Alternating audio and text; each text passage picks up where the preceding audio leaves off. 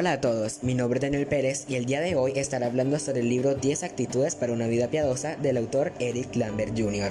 Me enfocaré un poco más en el capítulo 7, la actitud de confraternidad.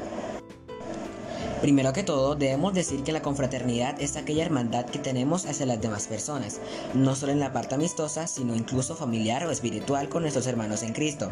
Esta vez estaremos hablando de la confraternidad cristiana y por qué esta es tan importante para todos. El autor Eric Lambert en una parte del libro nos dice lo siguiente, la hermandad cristiana manifiesta la verdad de la vida cristiana.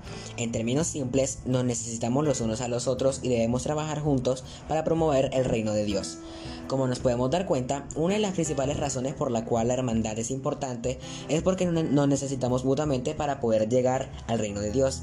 Esto además lo podemos ver en el versículo de Juan 15:12, que nos dice que debemos amarnos los unos a los otros así como Dios nos ama haciendo de esto un mandamiento. De hecho, es uno de los más importantes para poder llegar al reino de los cielos.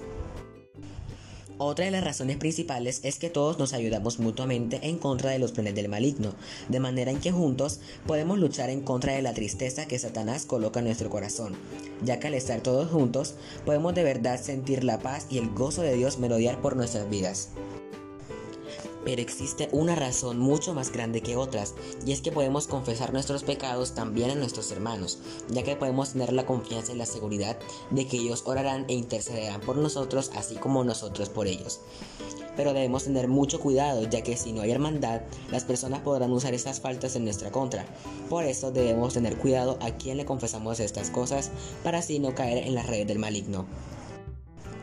Algunos versos de la Biblia nos afirman que la hermandad y confraternidad son muy importantes, tales como Romanos 12.10, Juan 15.12, Romanos 15.7, Gálatas 5.13, etc.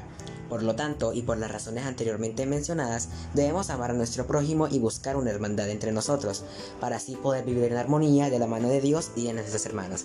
Gracias a todos por su atención y Dios les bendiga.